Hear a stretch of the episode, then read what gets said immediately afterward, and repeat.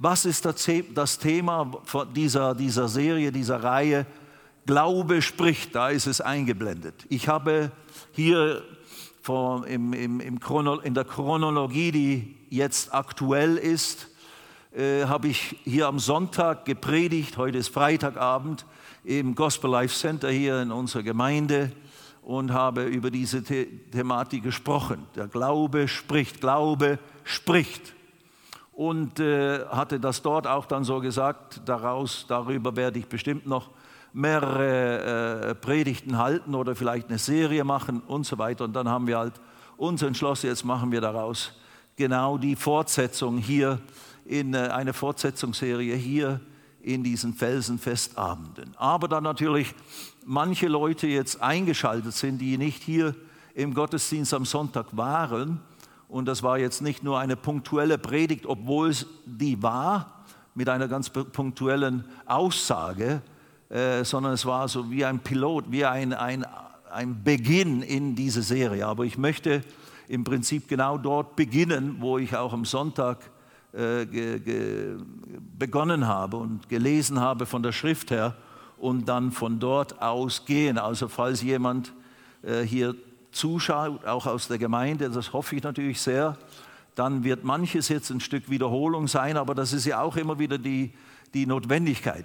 Wiederholung dient dazu, dass, dass es vertieft wird, dass eine Wahrheit vertieft wird. Äh, Geschwister aus der Vergangenheit. Wir haben diese Themen ja auch hier in unserer Bibelschule, die wir hatten vor vielen Jahren, hier in München, wo wir Pastor John und ich und manche andere, die damals hier in unserem Mitarbeiterstab waren in der Bibelschule. Wir haben ja über Monate und Monate Wort Gottes hier gelehrt in dieser Bibelschule, die wir, ja, ich habe sie zwölf Jahre geleitet und die ist ungefähr 15 oder 20 Jahre, haben wir die betrieben. Jetzt ist sie nicht mehr im Gange, einfach weil dann manche andere Schulen entstanden und die Nachfrage war ein Stückchen gesättigt und wir hatten auch, äh, Gott hatte eben Führung gegeben mit, bei mir mit der, der Arbeit in Indien, die wir begonnen haben, evangelistisch und so weiter und so fort.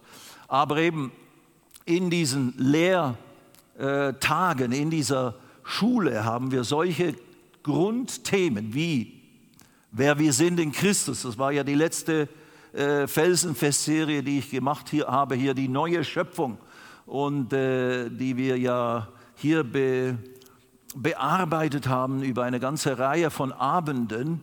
Und ich habe euch davon erzählt, wenn ihr dabei wart, dass ich da an einem äh, Handbuch arbeite, das damals schon äh, die Notizen waren aus unserer Bibelschulzeit. Nun, durch Corona äh, äh, bin ich ja zu Hause ein Stückchen nicht ge, äh, stuck gewesen, aber waren wir alle im, im Homeoffice und so weiter. Und da, das war für mich wirklich eine Zeit, die der Herr mir ge gegeben hat, dieses, dieses Handbuch zu überarbeiten. Und das ist jetzt dabei rausgekommen. Das ist jetzt etwa doppelt so dick vom Inhalt. Und ich habe da vieles, was gefehlt hat und was mir, was mir auf dem Herzen war und was man ja auch in der Zwischenzeit dazugelernt hat, habe ich dazu getan. Ihr könnt dieses Heft, das haben wir jetzt heute, haben wir das vom Drucker, von unserem Kopiershop äh, äh bekommen. Und das wird jetzt von meinem Sohn nach Österreich gefahren in eine Bibelschule, die benutzen das jetzt ab morgen was natürlich ein großer Segen ist und eine große Ehre für mich. So, sollte besser ein paar gute Inhalte haben, äh, wenn man das in einer Bibelschule benutzt. Aber ihr könnt das also auch bestellen, wenn ihr wollt, äh, hier bei uns im Gospel Life oder direkt bei mir äh, via den International Harvest Plan und so weiter und so fort. Äh, das kann ich also sehr empfehlen, ist eine sehr gute Studie über das, was wir eben letztes Mal die in der letzten Reihe gemacht haben, die neue Schöpfung ist die Gerechtigkeit Gottes. Jetzt sprechen wir über ein weiteres grundlegendes Thema. Und das ist natürlich mehr als ein Thema, es ist eine grundlegende große Wahrheit der Schrift, der ganzen Bibel und des Neuen Testamentes und des Lebens als Nachfolger Jesu in unserer Zeit oder als der, des Lebens als ein Mensch, der an Gott glaubt. Die Bibel ist ja voll von Lebensberichten und, und, und Erzählungen und Begebenheiten, die uns gegeben sind von verschiedensten Personen aus verschiedensten Ländern, verschiedenster Kultur, zu unterschiedlichster Zeit, über 1600 Jahre ist die Bibel entstanden und haben die verschiedenen Zeitgenossen gelebt, verteilt und eben in unterschiedlichen Erdteilen geprägt von ganz unterschiedlichen Kulturen ihrer Zeit und so weiter. Und daraus entstand oder kam das Wort Gottes hervor. Aber all diese Menschen, all diese Geschichten, all diese Vermittlungen des Wortes Gottes haben ein Grundthema und das ist der Glaube an Gott natürlich.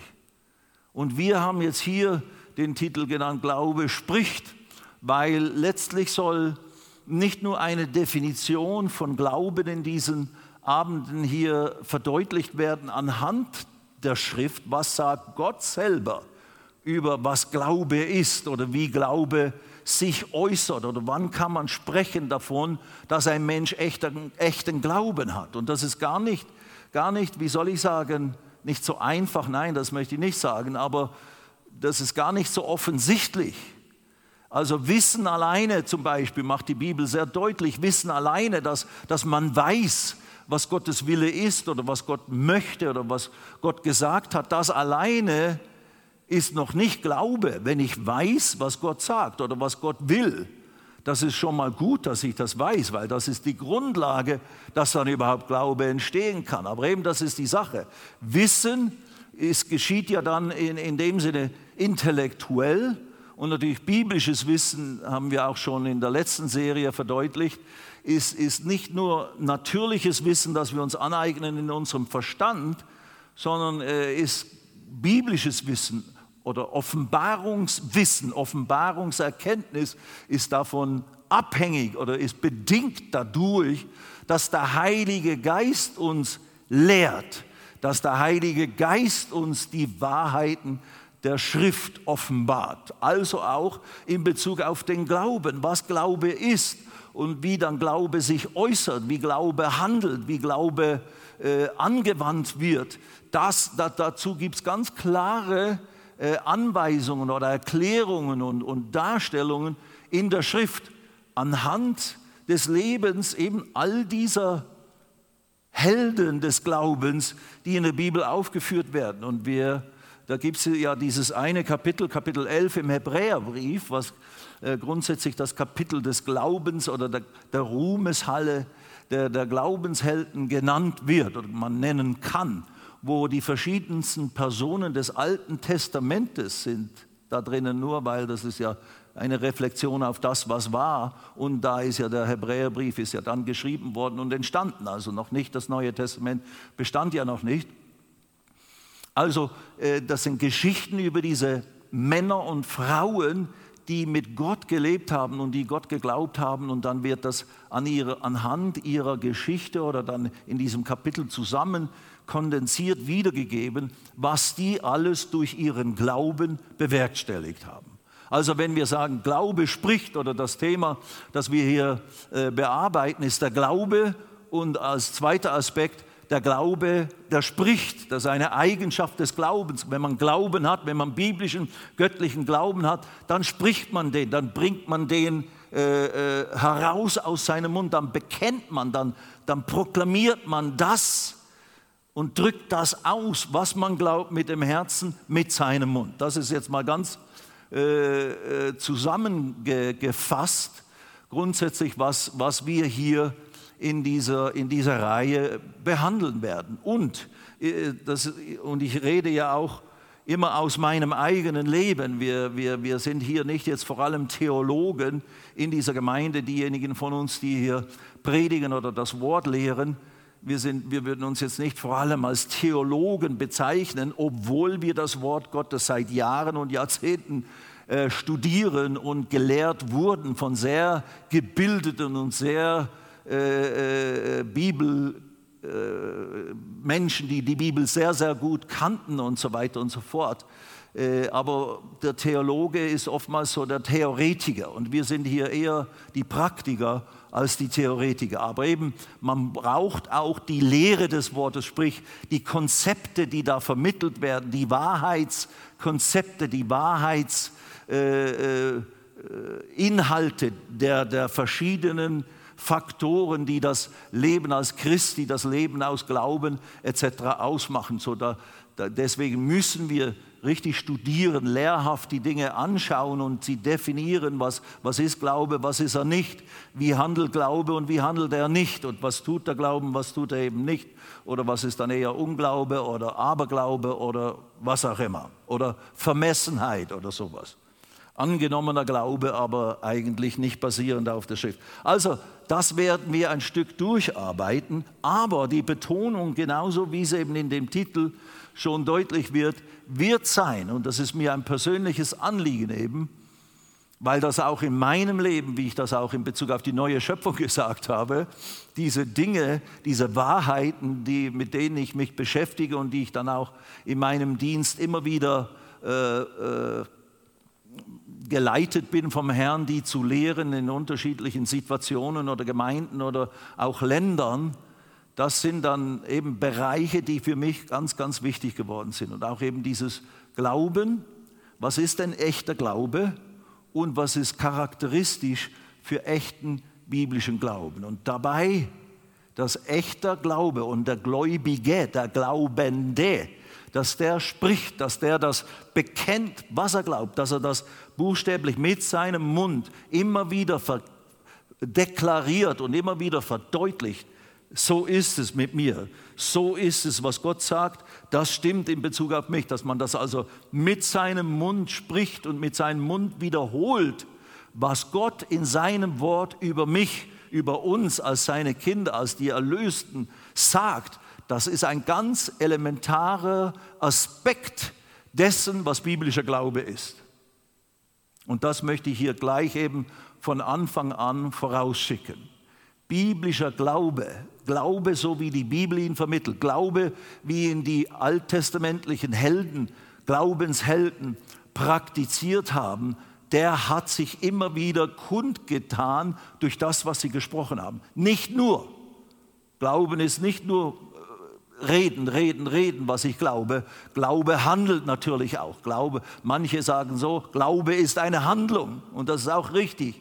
Wenn der Glaube Jakobus hat darüber geschrieben, Glaube, der nichts tut, der keine Werke hat, der, der nicht handelt aufgrund dessen, was er glaubt, das ist toter Glaube.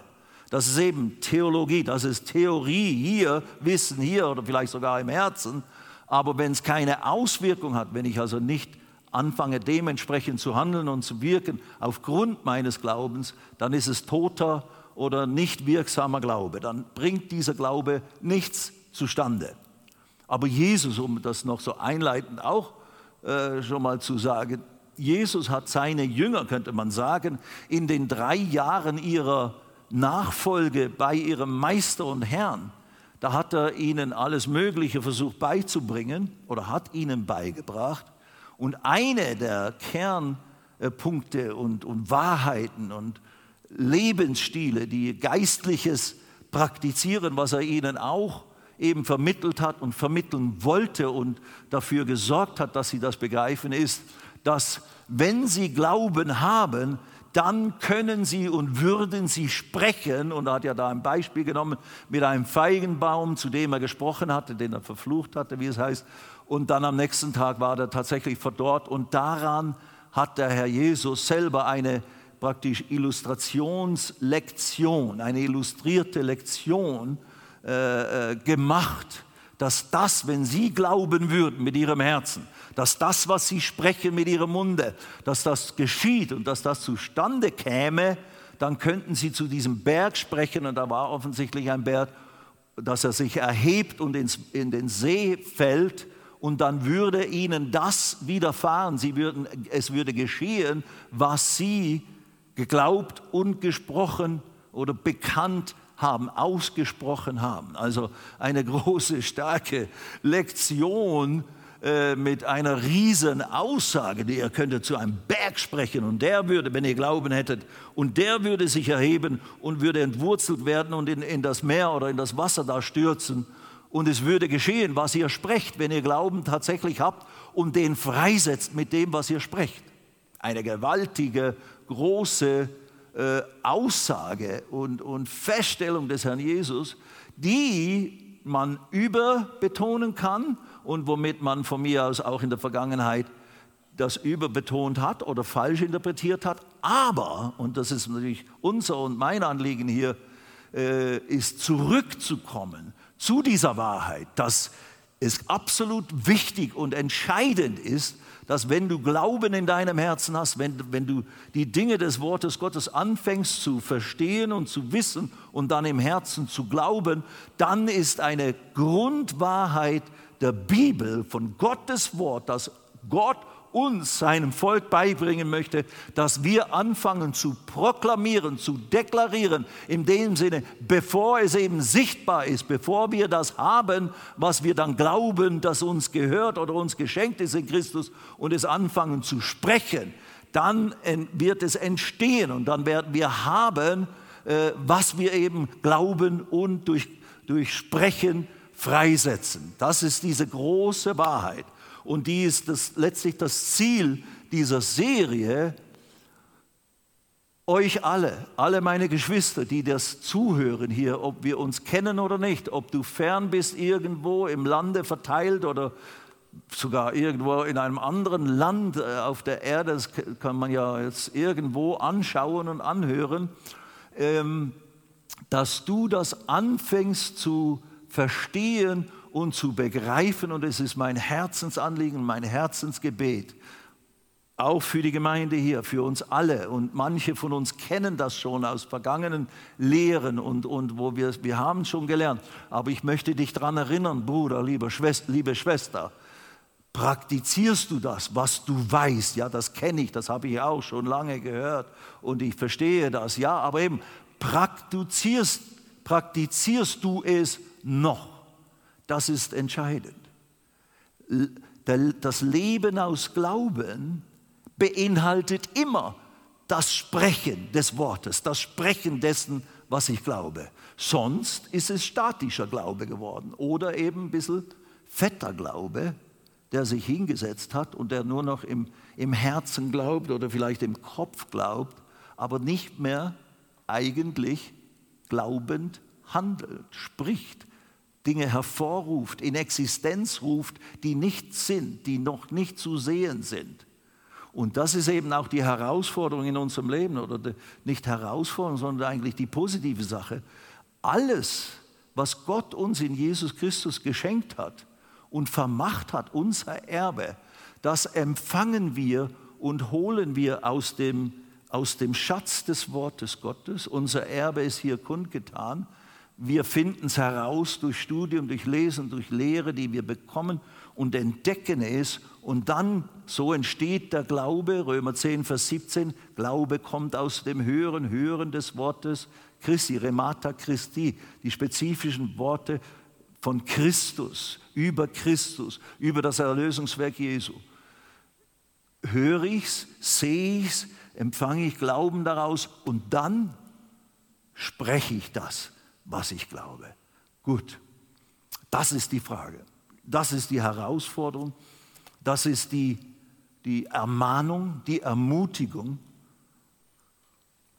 Und für diejenigen, die das hören oder mitverfolgen in diesen Seminaren, für die das neuer ist, für die das vielleicht noch nicht so bekannt ist, da bitte ich dich, pass gut auf. Es, es ist ein absolut entscheidender entscheidende Wahrheit, die großen Segen in dein Leben bringen kann und die im Prinzip das Mittel ist, der Weg ist, wie du eben all diese großen Segnungen, die Jesus für uns so teuer bezahlt und errungen hat, dass du die im Glauben empfangen kannst und dann in dein Leben hinein, förmlich hineinpflanzen kannst durch das Sprechen dessen, was Gott gesagt hat, was der, dir gehört oder was du bist in und durch Jesus Christus.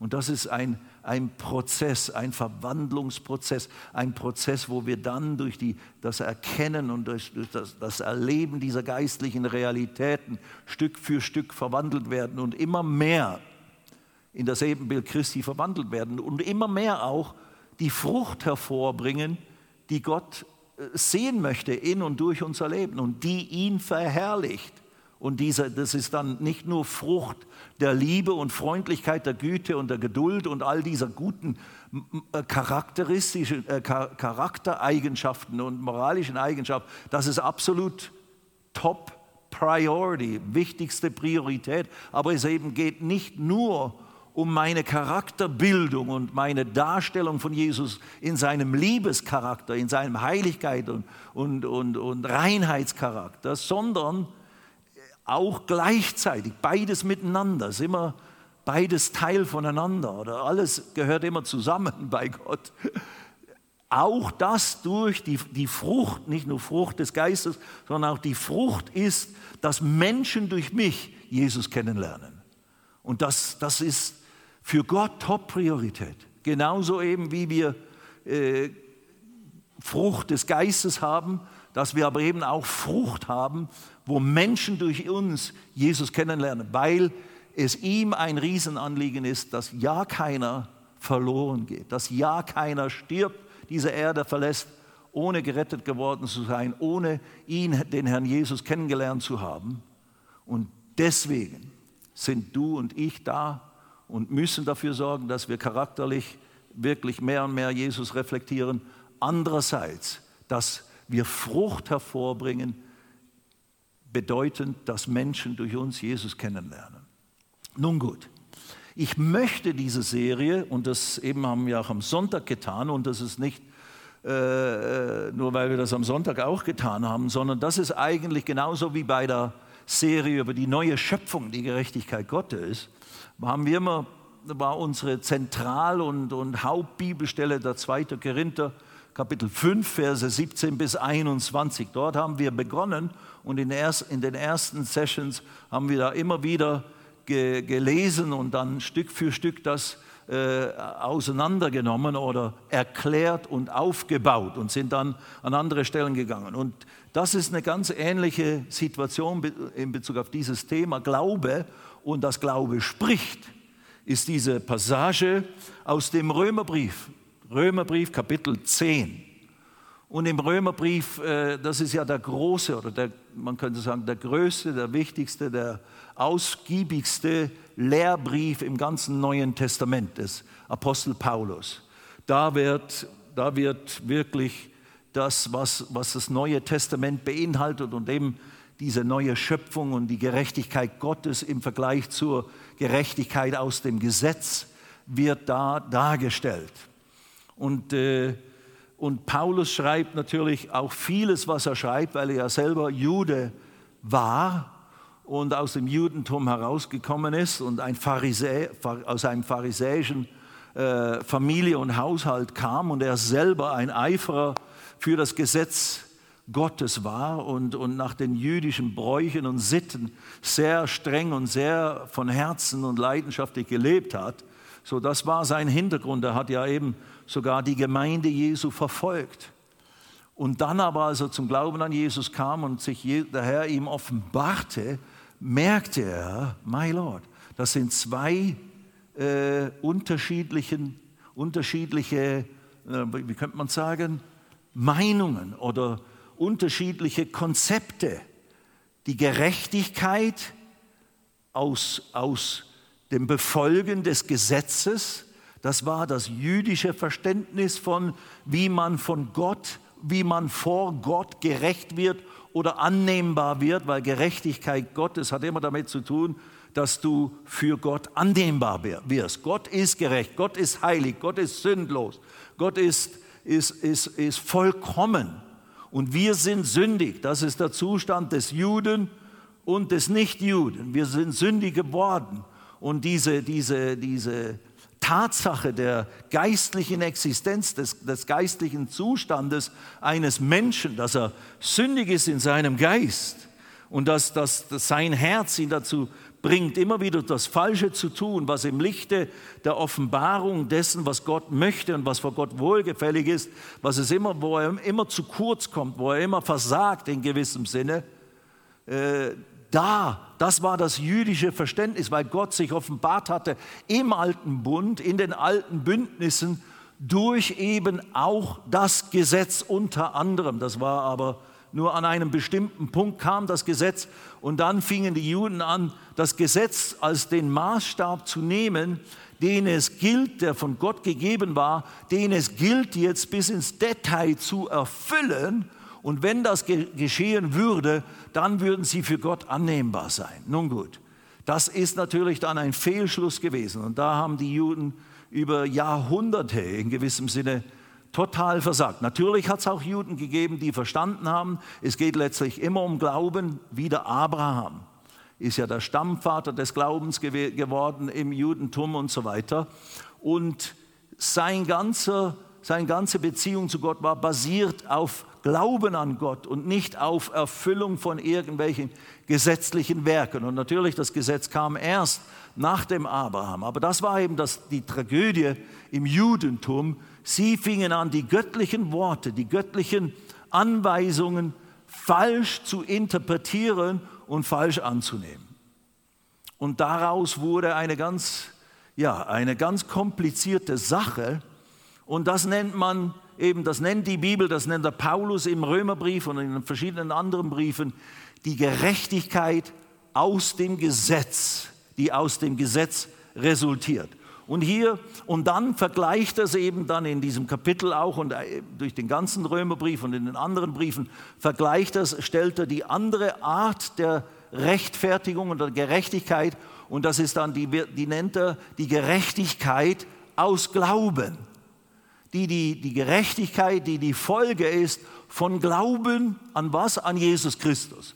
Schauen wir das mal an und lesen wir mal hier, damit wir endlich ins Wort Gottes hineinkommen, weil das ist das Wichtigste. Wir müssen unsere Meinungen, unsere Verständnisse von was Wahrheit ist, was, was es heißt zu glauben oder was auch immer die Bibel sagt, müssen wir anhand der Schrift formen, nicht anhand von Lehrmeinungen, von, von Leuten, die mich lehren. Die, Gott benutzt uns Lehrer. Ich möchte mir nicht selber praktisch äh, das Loch graben, dass ich gar nicht mehr hier sitzen muss, muss ihr mich gar nicht hören. Nein, nein, Gott benutzt Prediger, Gott benutzt Lehrer und salbt uns und befähigt uns, um das Wort weiterzugeben. So Lehrer können mich in das Wort Gottes hineinführen. Aber letztlich ist es die Lehre des Wortes, die mich prägen muss, die mir Wahrheit offenbaren muss und nicht die Lehre von einer bestimmten Gemeinde, von einer Bewegung oder von einem bestimmten Menschen, der da viel über ein bestimmtes Thema spricht. Es ist nicht die Lehre von so und so und die Lehre vom Prediger Meier, sondern es ist die Lehre des Wortes Gottes, wenn es denn Lehre ist, die für uns alle Gläubige gilt. Nun gut, also da wollen wir ergründen anhand des Wortes Gottes, was es denn mit der Gerechtigkeit aus dem Gesetz oder der Gerechtigkeit aus Glauben auf sich hat. Und da lesen wir Römer Kapitel 10 und ich lese ab Vers 6. Und dann müssen wir vielleicht noch ein bisschen zurückgreifen und so weiter. Aber wir lesen hier mal in Kapitel 10, Vers 6. Die Gerechtigkeit aus Glauben aber sagt so. Also hier ist diese Bezeichnung, die Gerechtigkeit aus Glauben. Das ist ein biblischer Begriff. Gerechtigkeit aus Glaube, aus Glauben oder die Gerechtigkeit, die entstanden ist aufgrund von Glauben. Und dann sagt er, die sagt so. Also das ist die erste Aussage, die Gerechtigkeit aus Glauben, was immer er damit dann genau meint, die sagt etwas. Und das werden wir dann gleich anschauen, was die Gerechtigkeit aus Glauben sagt. Aber wir gehen eben jetzt noch einen Schritt zurück und gehen dann äh, in, Kapitel, äh, in, in Vers 4 und äh, da lesen wir, denn das Endziel des Gesetzes ist Christus. Also hier redet er jetzt vom Gesetz. Das Endziel des Gesetzes, das, was eigentlich das Gesetz wollte, erklärt er hier schon. Wir gehen jetzt mitten hinein in sein ganzes Argument. Wir können nicht alles erklären, was er da sagt.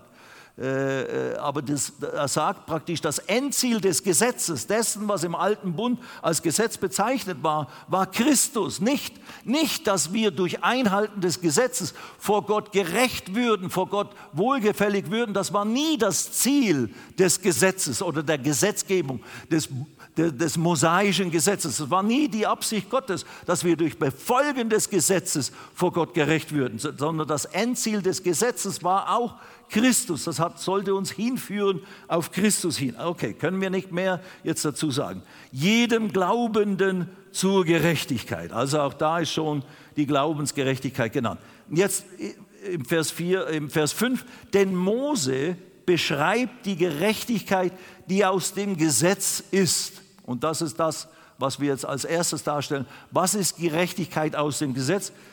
Die Gerechtigkeit, die aus dem Gesetz ist, und da ist eine Definition, der Mensch, der diese Dinge getan hat, wird durch sie leben. Das ist ein Zitat aus dem 3. Mose, Kapitel 18, Vers 5, wo Mose das vom Geist Gottes, von Gott her, Gott spricht das durch den Mose zum Volk Israel. Der Mensch, der diese Dinge getan hat, das Gesetz praktisch erfüllt hat, der wird durch sie leben. Also Gesetzesgerechtigkeit, die Gerechtigkeit aus dem Gesetz bedeutet, wenn ich alles, was das Gesetz sagt, dass ich tun soll, tue, dann hätte ich einen Maßstab von Gerechtigkeit erreicht. Nur, wir müssen begreifen, und weil viele Christen sind immer noch da auch gefangen, und ich war das auch jahrelang, war ich sehr gesetzlich mit mir, bis ich anfing zu begreifen, was der Unterschied ist, Gerechtigkeit vor Gott aus eigenen Werken und eigener Kraft, eigener Leistung oder eben sündigen oder nicht sündigen oder Gerechtigkeit aus Glauben. Als ich begriff, was der Unterschied ist, wurde ich total frei, wurde ich total frei gesetzt und fing an, richtig fest und stark gegründet zu werden in meinem Glauben und, und fing auch an Werke und Frucht zu bringen, die ich vorher nicht fähig war hervorzubringen, weil ich ständig an mir gezweifelt habe und dadurch ständig einen Mangel an Glauben hatte, einen Mangel an Zuversicht, dass Gott auf meine Gebete hören würde, weil das Gebet des Gerechten vermag viel, wenn es ernstlich ist. Das Gebet des Gerechten. Ich bin nicht gerecht weil ich nicht vollkommen bin in meinem Tun vor Gott. Also mein Gebet vermag nicht sehr viel, so, obwohl ich es vielleicht ernst meine, aber ich bin ja nicht der Gerechte. Habe ich effektiv gedacht, jahrelang. So, ob, trotzdem habe ich natürlich gebetet und irgendwie gehofft, dass alles äh, zustande kommt, aber eben äh, Hoffnung und Glaube sind zwei, zwei verschiedene Paar Schuhe. Nun gut, also die Gerechtigkeit die, die, die, die, die Glauben, äh, die, die Gerechtigkeit aus dem Gesetz, die muss, die sagt, der Mensch, der diese Dinge getan, getan, hat, wird durch sie leben. Du musst also praktisch das Gesetz erfüllen, um dadurch Leben zu haben. Aber jetzt lese ich euch einen weiteren äh, Vers aus den ähm, Griffel oder den Schrift, der Schrift des Paulus hier an die Römer im Kapitel 3. Da beschreibt er, ähm, dass dieses Gesetz äh, gar nicht dazu gegeben war, dass wir durch Erfüllung des Gesetzes vor Gott gerecht werden sollten. Da, da schreibt er im Kapitel 3, Vers 20. Darum, aus Gesetzeswerken wird kein Fleisch vor ihm gerechtfertigt werden. Denn durchs Gesetz kommt Erkenntnis der Sünde. Wir könnten da mehrere äh, Verse lesen in, in verschiedenen Briefen, wo er das erklärt. Das Gesetz war nie dazu gegeben von Gott, dass wir durch die Erfüllung des Gesetzes äh, vor ihm gerechtfertigt werden sollten oder dieses Leben, von dem Gott das, was Gott da angesagt hatte, er, erzielen sollten. Nein, auch das Gesetz war dazu da, das Gesetz war von Gott letztlich dazu gegeben. Durchs Gesetz kommt Erkenntnis der Sünde. Wir sollten durch das Gesetz erkennen, wie, wie sehr wir nicht fähig sind, äh, vor Gott gerecht zu werden aus eigener Kraft und dass wir praktisch dann eben zu ihm kommen um den Messias, den Erlöser. Und der ist ja auch im Gesetz schon die ganze Zeit, schon im Garten Eden hatte Gott ja den, den Erlöser angekündigt. Also im ganzen alten Bund ist der Messias, der Erlöser, der kommen würde, angekündigt worden, durch den wir Rechtfertigung dann vor Gott bekommen würden und nicht durch die Einhaltung des Gesetzes. Das Gesetz war dazu da, um unsere eigene Unfähigkeit zu verdeutlichen, dass wir es nicht schaffen, vor Gott gerecht zu werden. Also deswegen auch als Christ, wenn wir versuchen, durch eigene Kraft jetzt die richtigen Dinge zu tun und, und, und praktisch das Gesetz, das Gesetz Gottes ist heilig, es ist gerecht und gut, Römer 7.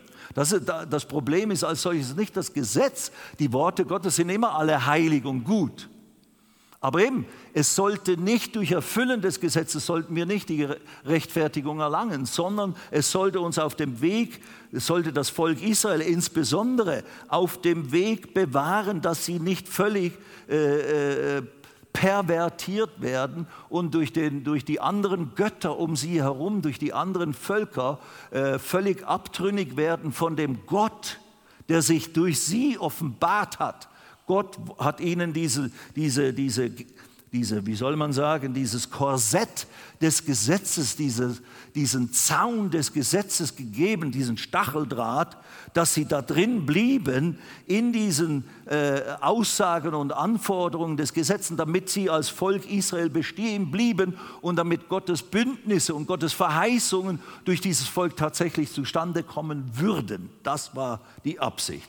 Und dann hat er ja auch im Gesetz, hat er ja da diese Bündnisse gehabt mit Opfertieren. Und dass sie durch diese Opfertiere dann die Sühnung vollzogen, um dann die Sünde, die sie eben nicht beseitigen konnten, äh, indem sie anfingen, nie mehr zu sündigen, sondern sie mussten jedes Jahr immer wieder neu diese Rituale und den, den, den, den, den großen Versöhnungstag feiern und, und, und all die einzelnen Opfer, die es da gab, um deutlich zu machen, ich schaffe es nicht, ich brauche Gottes Vergebung, ich brauche dieses stellvertretende Blut eines Tieres, das hinweist auf das Blut des Sohnes Gottes, der eines Tages kommen würde, der Messias, der da meine Stelle einnimmt. Und dann würde die völlige Rechtfertigung vor Gott tatsächlich geschehen. Im alten Bund wurde die Rechtfertigung zugerechnet. Die Menschen wurden nicht neu geschaffen in ihrem Geist. Tierblut hat nicht diese Kraft. Aber als das Blut Jesu vergossen wurde, wurden auch die alttestamentlichen Heiligen, die im Glauben diese Rituale vollzogen haben nach Gottes Anweisung, die gerecht gesprochen waren, die wurden dann tatsächlich auch im Totenreich, wurden sie praktisch gerecht gemacht, wurde ihr Geist äh, neu geschaffen, nachdem Jesus alles vollzogen hatte und so weiter und so fort. Also, das Gesetz, Gesetzesgerechtigkeit ist nicht Gottes Ziel. Die, die Gerechtigkeit aus dem Gesetz war nicht Gottes Ziel, aber das ist die Gegenüberstellung des Paulus. Die Gerechtigkeit aus dem Gesetz, die sagt, wenn du es erfüllst, das Gesetz, dann wirst du dadurch leben, dann wirst du gerechtfertigt sein vor Gott. Nur, du wirst es erstmal nicht schaffen und selbst wenn du es schaffen würdest, Paulus sagte, nach dem Gesetz war ich vollkommen, ich habe das Gesetz völlig erfüllt und all die, die, die, die, die Dinge, die notwendig waren, vollzogen. Aber sein geistlicher Zustand, sein Herz, sein Geist, wie unser Thema war in der vergangenen Serie, die neue die, die Tatsache des, des sündigen Geistes, der Ungerechtigkeitsnatur in seinem Geist, die kann durch, durch voll, voll, äh, vollkommene Einhaltung des Gesetzes und all der Dinge nicht meinen Zustand ändern. Also, das Gesetz hatte nicht dafür gesorgt und beinhaltete nicht eine völlige Rechtfertigung. Das konnte nur das, was das Gesetz ankündigte, das, was das Gesetz vorbereitete, nur der Messias, der schließlich kam, der konnte das vollziehen. Okay, und jetzt? Seid ihr noch alle da? der Mensch, der diese Dinge getan hat, sagt er im Vers 5, wird durch sie leben. Und dann Vers 6, Vers 6, jetzt die Gegenüberstellung. Gerechtigkeit aus dem Gesetz, das musst du tun, dann wirst du leben, dann wirst du gerechtfertigt. Das schafft keiner, also eigentlich keine Chance, durchs Gesetz gerechtfertigt zu werden. Aber die Gerechtigkeit aus Glauben, und das ist die andere Seite, und das ist das, wovon das Neue Testament spricht, das ist das, wovon Jesus gesprochen hat, das ist, wo, das ist wozu Jesus kam in dieser Welt, um die Gerechtigkeit aus Glauben an ihn für alle Menschen zu ermöglichen, damit wir alle vor Gott in rechtem Stand vor Gott, in, in Reinheit und Heiligkeit dann stehen könnten, wenn wir unseren Glauben auf den Messias, auf den Stellvertreter am Kreuz von Golgatha richten würden. Durch diesen Glauben an den Erlöser, an den Messias, an den Stellvertreter am Kreuz, würden wir Gerechtigkeit Gottes werden. Das ist eine ganz grundsätzliche Aussage über eben Gerechtigkeit aus Glauben. Und wir bauen, benutzen das jetzt als Grundlage, um dann Stück für Stück zum Glauben zu kommen, der spricht, weil das hier Thema ist, ganz deutlich. Die Gerechtigkeit aus Glauben aber sagt so, also die Gerechtigkeit aus Glauben sagt so. Jetzt muss ich noch was sagen zu, oder erklären zur Gerechtigkeit aus Glauben. Was ist denn damit gemeint? Einerseits ist eben das ein Konzept, ist das eine Lehr, Lehraussage oder eine, ein Wahrheitskonzept, die, die, das nennt sich Gerechtigkeit aus Glauben. Das ist der Glaube an Jesus Christus, der dann die Gerechtigkeit zu, zur Folge hat. Das ist ein Lehrkonzept. Das ist das, was das Neue Testament offenbart. Das ist das eine. Davon reden wir einerseits. Aber es ist auch gleichzeitig, und das interessiert uns in dem Sinne, mehr, weil da wird es praktisch für uns, die Gerechtigkeit aus Glauben spricht. Gerechtigkeit aus Glauben ist eben auch eine Bezeichnung für uns, für uns, die wir gläubig sind. Und jetzt gehen wir nochmal zu dem Römer Kapitel 3. Wir als Gläubige werden Gerechtigkeit Gottes oder Gerechtigkeit aus Glauben an Jesus Christus, also jetzt Gerechtigkeit Gottes genannt. Jetzt aber, im Römer 3, Vers 21, jetzt aber, nachdem wir 20 gelesen haben, das war die Aussage in Bezug auf das Gesetz, dass es nicht dazu gegeben war, dass wir dadurch gerechtfertigt würden, dann kommt Vers 21. Jetzt aber ist ohne Gesetz Gottes Gerechtigkeit offenbart worden. Gottes Gerechtigkeit. Sag mal Gottes Gerechtigkeit. Gottes Gerechtigkeit. Oder Gerechtigkeit Gottes ist im Prinzip dasselbe. Jetzt aber ist ohne Gesetz Gottes Gerechtigkeit offenbart worden. Und was haben wir gerade gelesen? Die Gerechtigkeit aus Glauben, Gerechtigkeit Gottes aus Glauben, die spricht etwas. Also davon ist eigentlich die Rede. Jetzt aber ist Gottes Gerechtigkeit offenbart worden, bezeugt durch das Gesetz und die Propheten. Also da das Gesetz und die Propheten des alten Bundes haben darauf hingewiesen, haben das vorbereitet, die waren nicht dagegen. Und dann geht es weiter, Doppelpunkt heißt es dann. Durch das Gesetz und die Propheten, Doppelpunkt, Vers 22. Gottes Gerechtigkeit aber durch Glauben an Jesus Christus für alle, die glauben. Aha. Gottes Gerechtigkeit aber durch Glauben an Jesus Christus für alle, die glauben. Also wenn ich an Jesus Christus glaube, als Mensch, als mein Erlöser, als mein Retter, dann werde ich oder dann bezeichne mich diese Schrift, diese Aussage hier Gottes Gerechtigkeit. Ich werde, ich bekomme Gottes Gerechtigkeit. Gottes Gerechtigkeit aber durch Glauben an Jesus Christus für alle, die glauben. Und dann geht es ja weiter mit, alle haben gesündigt und ermangeln der Herrlichkeit Gottes, können sie nicht erreichen, haben sie verloren die Herrlichkeit Gottes. Und all diese Aussagen, die wir ja schon ein Stück betrachtet haben in unserer ersten Studienreihe. Nun gut, also Gottes Gerechtigkeit, aber durch Glauben an Jesus Christus für alle. Für alle. Wenn jemand an Jesus Christus glaubt, dann ist er Gottes Gerechtigkeit und dann wird ihm Gottes Gerechtigkeit zuteil.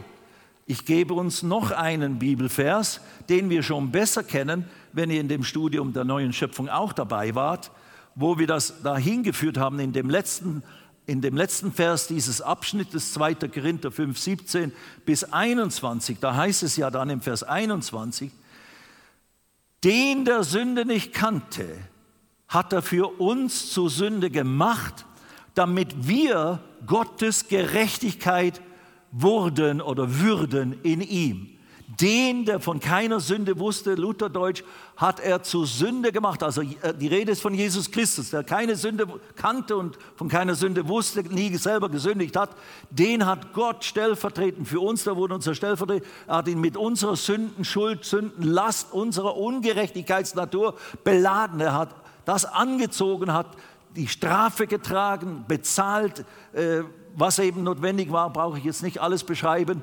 Und im Austausch hat Gott uns die Gerechtigkeit, die er hatte, die er aufgegeben hat und sich eins gemacht hat mit unserer Sündennatur, Ungerechtigkeitsnatur, diese Gerechtigkeitsnatur ist uns im Austausch geschenkt worden. Und das nennt die Bibel, damit wir Gottes Gerechtigkeit wurden in ihm. Also das ist die Bezeichnung noch einmal, das ist die Bezeichnung für dich als wiedergeborener Gläubiger. Du bist Gottes Gerechtigkeit. Du bist die Gerechtigkeit Gottes. Das ist ein, ein sperriger Begriff, ist irgendwie Halleluja. Ich bin die, wenn man nicht, eben nicht versteht, was damit gemeint ist. Ich konnte früher mit diesem Begriff Gerechtigkeit, der war für mich so richtig knochentrocken. Wenn ihr irgendwo ein Seminar angeboten, der Thema gewesen wäre, Gerechtigkeit Gottes, ich wäre definitiv nicht dahin gegangen. Das wäre für mich viel zu dürr und viel zu trocken gewesen, so Juristerei oder sonst was. Nein, Kraft, Power, you know, und so weiter. Aber nein, das, aber diese Gerechtigkeit Gottes, wenn du begreifst, was damit gemeint ist, dass wir Gottes Gerechtigkeit würden, das ist ein Zustand. Es beschreibt, wir, der, den, der keine Sünde wusste, wurde für uns zur Sünde gemacht. Das ist ein Zustand, geistlicher Zustand. er wurde zum Sündenzustand gemacht, so wie wir sündig waren, damit wir würden im Austausch Gerechtigkeitszustand, unser wiedergeborener Geist, wir haben ja das im neue Schöpfungskurs gesagt, aber das muss man ja immer wiederholen. Unsere Wiedergeburt, unsere Wiedergeburt des, des menschlichen Geistes, Neuschöpfung des menschlichen Geistes, hat einen reinen, heiligen, gerechten, sündlosen menschlichen Geist hervorgebracht. Gott hat uns als gerechte, sündlose, heilige, tadellose, Geist, Geistwesen geschaffen, die jetzt ohne Anklage, ohne Schuld, ohne Verdammnis, ohne Angst zu haben, ja, aber ich mache noch so viele Fehler, macht nichts. Du bist mein Kind, du bist gerecht, du bist heilig, du bist rein, du bist sündlos. Das ist Gerechtigkeit Gottes. Und wenn wir jetzt zurückgehen in den letzten paar Minuten hier, die wir jetzt noch haben, die Gerechtigkeit aus Glauben aber sagt so, das ist einerseits eben das Konzept dieser Wahrheit, Gerechtigkeit aus Glauben, die beinhaltet, dass diese Gerechtigkeit was spricht. Aber wenn wir es personifizieren in Ich bin Gerechtigkeit aus Glauben, ich bin Gerechtigkeit Gottes aus Glauben, ich bin jetzt diese Gerechtigkeit Gottes aus Glauben. Wenn ich begreife, was das ist und wie ich diese Gerechtigkeit geworden bin, dann sage ich so, die spricht so, und wir müssen ein bisschen mehr weiterkommen mit diesem Text, damit wir da uns nicht äh, ja, verlieren. Was sagt sie?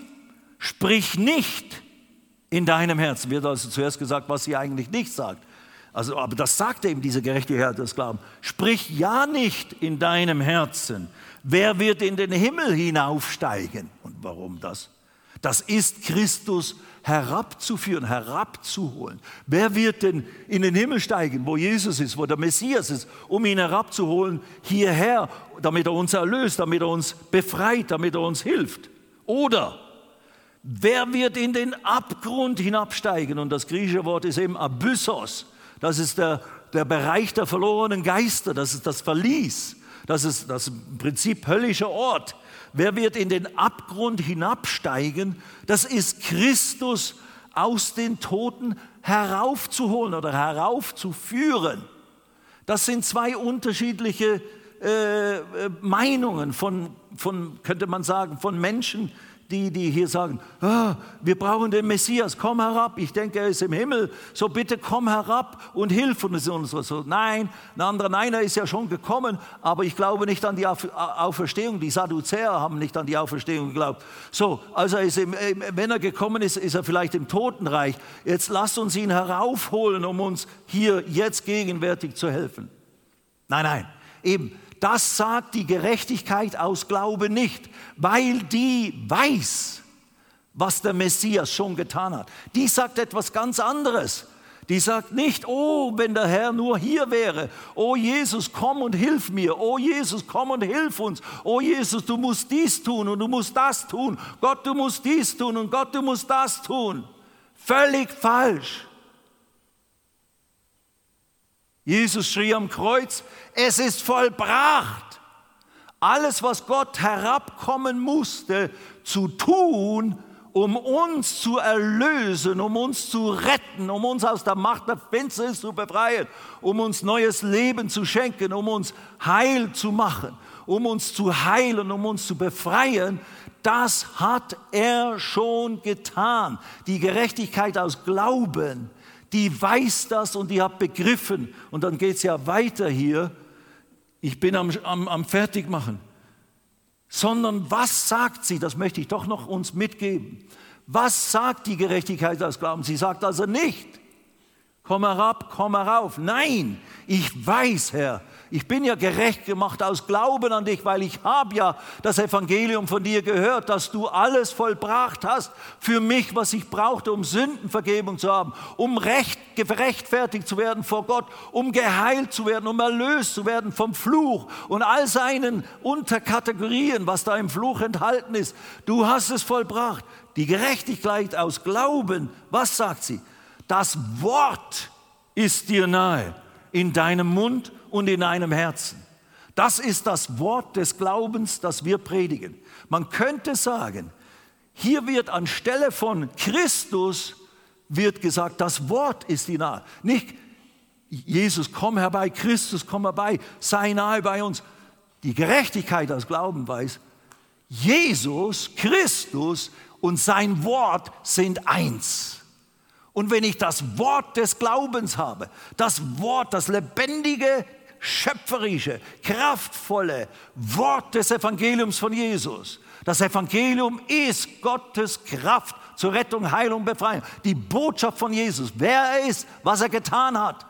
Diese Botschaft, Römer 1, Vers 16, ist Gottes Kraft, übernatürliche Heilungs-, Befreiungs-, Rettungs-, Rechtfertigungskraft jedem, der da glaubt.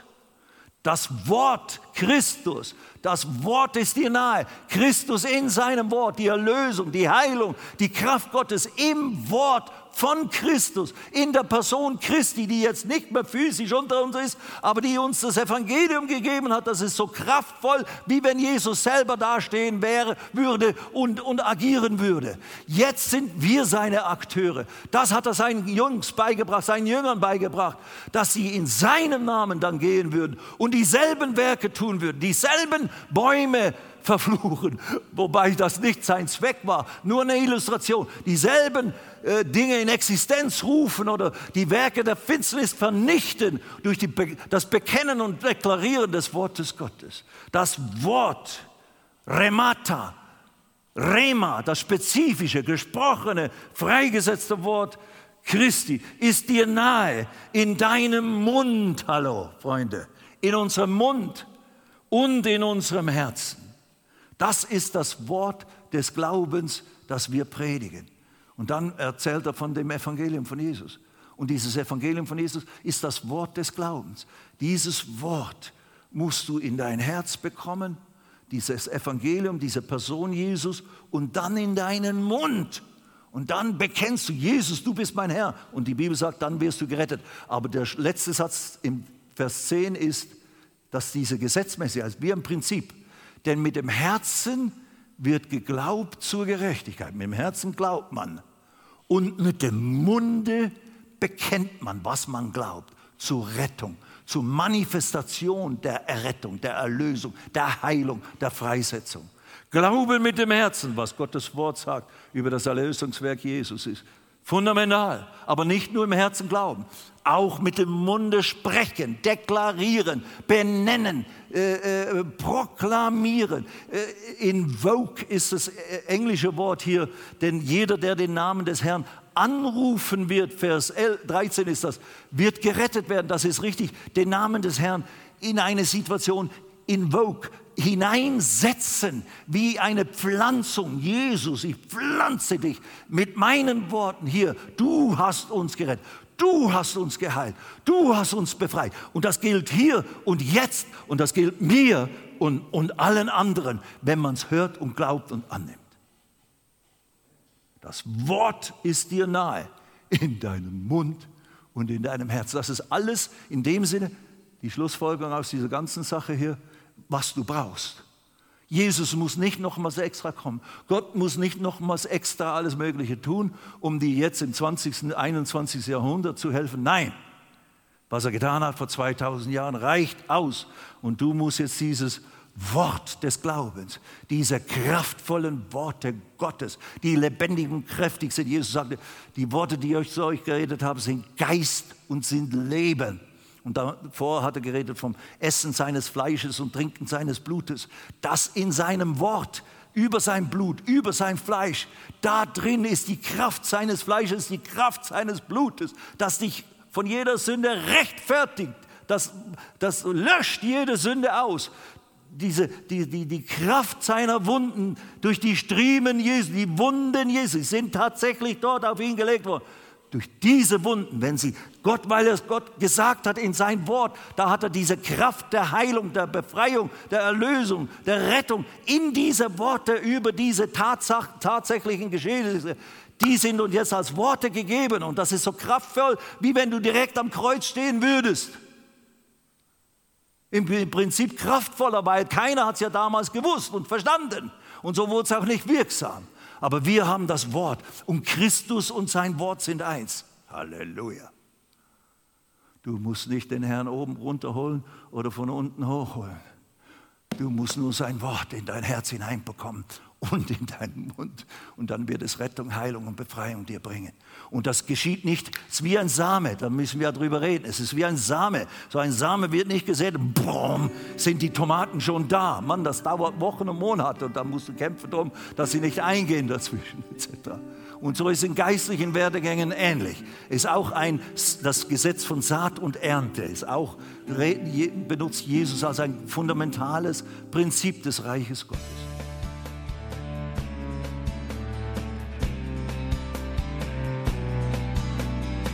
Liebe Zuhörer, das war ein Ausschnitt eines Gottesdienstes hier im Gospel Life Center. Auf unserer Website www.gospellifecenter.de können Sie die Notizen für diese und andere Predigten nachlesen und sich über die Arbeit von Gospel Life Center informieren. Wir wünschen Ihnen Gottes Segen.